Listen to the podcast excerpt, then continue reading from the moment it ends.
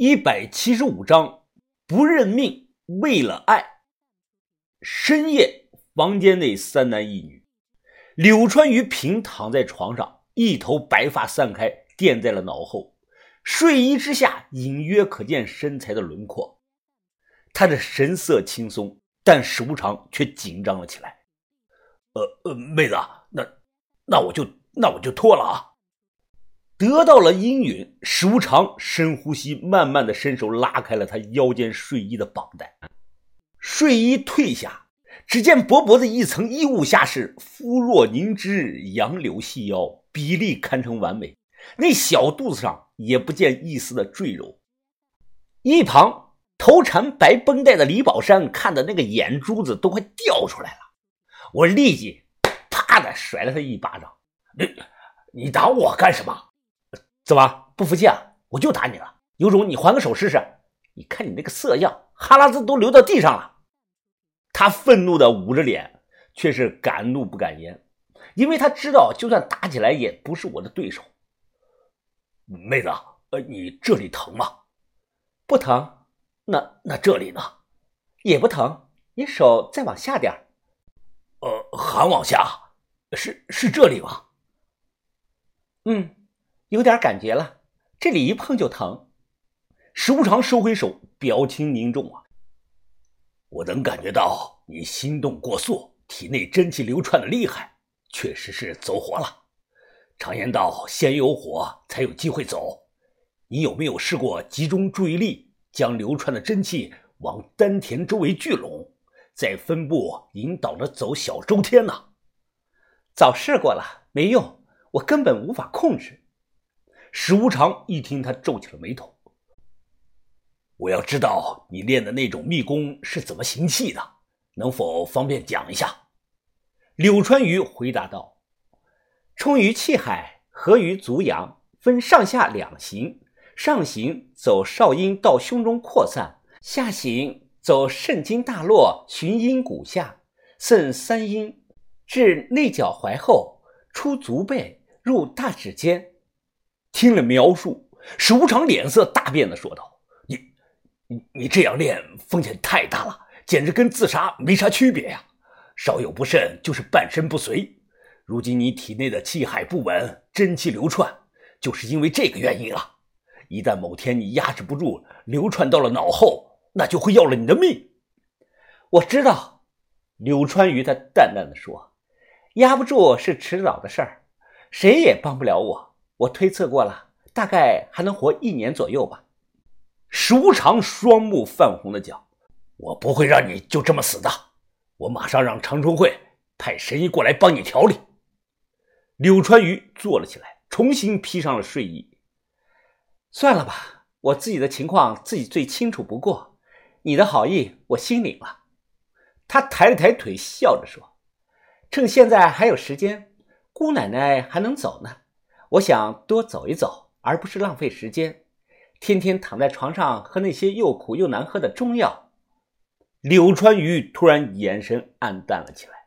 小巷子，我知道你不会一直待在淳安的，我只希望等我死后，你能多抽空回来替我看看师姐。她到时候估计会很难过，她需要人陪，需要人开导。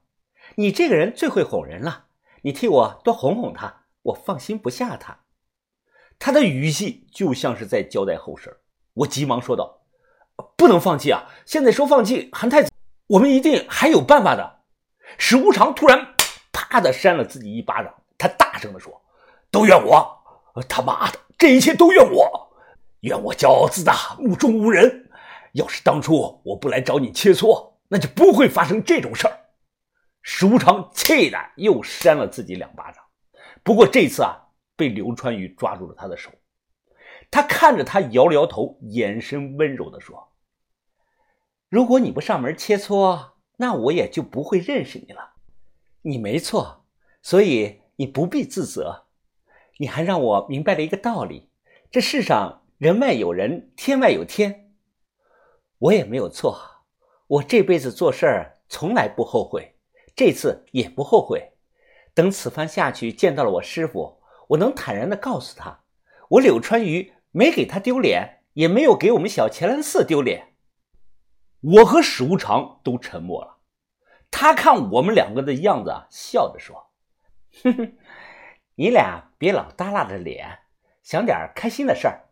再有一个月就是小年了。哎，明天秦龙巷那边有个大集，人可多，可热闹了。明天下午你们有时间吗？咱们几个可以去赶集呀。”我抹了抹眼，笑着说：“好。”从柳川鱼家中出来，天蒙蒙亮，我和史无常并排着走着。他突然停下这个脚步，砰的一拳打在了墙上。这一拳的威力极大呀！也不知道是谁家的房子，反正只见这个墙面上以肉眼可见的速度出现了一条大的裂缝，随即史无常就像疯了一样击打着面前的水泥墙，每一拳都是势大力沉，是毫不留手。李宝山见状大喊：“师傅啊，你别这样！”他就要上前制止，被我一把给拽住了。全程一句话没说。等发泄完了，石无常挥了挥手，示意我和李宝山别跟着。他背着手，独自向远处走去。我抬眼打量，只见整面墙上裂纹满布啊，如这个蜘蛛网一样。中心的位置几乎都被打了个对穿，内部的钢筋全部裸露在外面。等天亮了，路过的人看到这个墙啊，说不定会报警。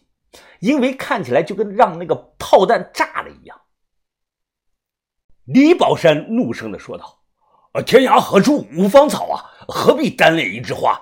师傅，他也真是的，就是为了一个老女人，至于生这么大的气吗？”我点着一根烟，甩甩打火机：“，哎，小子，正好你师傅现在没在，咱俩还有账没清呢。”“哦，什么账？”我一把扔了烟，上前一脚。砰的将人给踹飞了，紧接着又如猛虎下山般的扑了上去。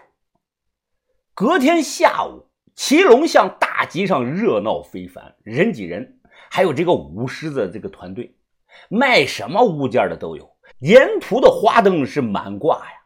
柳川鱼买了一袋麻花，正开心的在这个人群中穿梭着，一边逛着一边吃。小子，听说你昨晚打了我徒弟。他跟我告状了，我笑着说：“没错，谁叫他的嘴上没把门的，不知道天高地厚。我替你教训教训他，免得他将来在江湖上替你惹出祸来。”史无常摇头苦笑：“嗯，呃，你也小心点啊！我这个徒弟记仇心重，你别看他现在弱，等学了我的功夫后，用不了几年，他的实力就会突飞猛进。小心他将来找你去报仇。”哼。他妈的，你让他进我来就是，还几年呢？你以为我就不会进步吗？我如今在江湖上排四档，就这么说吧，我有十足的信心，三年进三档，五年进二档，十年进超一档。什么一档二档啊？哎，你小子说的什么意思啊？哎，没什么，就是我自己排的江湖高手排行榜。啊，总的来说啊，目前超一档最高，七档最低。史无常一听，似乎来了兴趣。反问我，呃，有点意思。哎，那你说说看，如今江湖超一档有几个人呢？我想想，挠挠头，呃，反正我知道的就有你谢启荣，还有木偶会那两个双胞胎的老头，再加上马道长，啊，还能再加上状态全开下的这个哲师傅。史无常听后非常的好奇，呃，其他人我都知道，呃，这个马道长是何人呢？我从未听说过有这号人物啊。马道长就是风道长啊，是我以前在康定认识的，那是个真正的世外高人，实力是深不可测的。哎，就是他有点疯疯癫癫，每天只能清醒过来十五分钟左右。哦，是吗？那此人如今在哪儿啊？我摇了摇头，哎呀，不知道，他的行踪不定。我最后一次听说关于他的消息，还是一年多前呢。那个时候，他徒弟告诉我，他在武汉的动物园骑老虎呢。他以前在山里还徒手打死过豹子，烤肉吃呢。石无常瞪着眼问道：“操，这么牛逼啊？”我点点头：“千真万确啊，我可没有夸张。我在康定待过，那边的山里确实有野生的豹子和老虎的。”石无常好奇的又问：“如果你说的是真的，那我有必要去问一下武当山那边？”看你说的这个马道长有没有造册在即？哎，他大概多大年纪了？脑海中回想起了风道长的样子，我摇头说道：“我也不知道他多大岁数了。”这个时候，忽听前方柳川雨喊：“你们两个在后边干什么呢？哎，快看我买的糖人好不好看呀？”我们说好看。随后，史无常呆呆地望着前方的柳川鱼，他问我：“小子，你放弃了吗？”“，没有，我没有放弃。我昨天通过自己的关系联系了一位神医，那可是真正的神医啊！我还在等着对方的回信呢。”“好，我也没有放弃。”那你说说，这天底下谁最精通气功啊？谁练气功最厉害？谢启龙，石无常点点头，他低着头冷声地说：“呃，有没有胆量？敢不敢陪我走一遭救会？”我想了想，皱了皱眉头：“呃，随你。”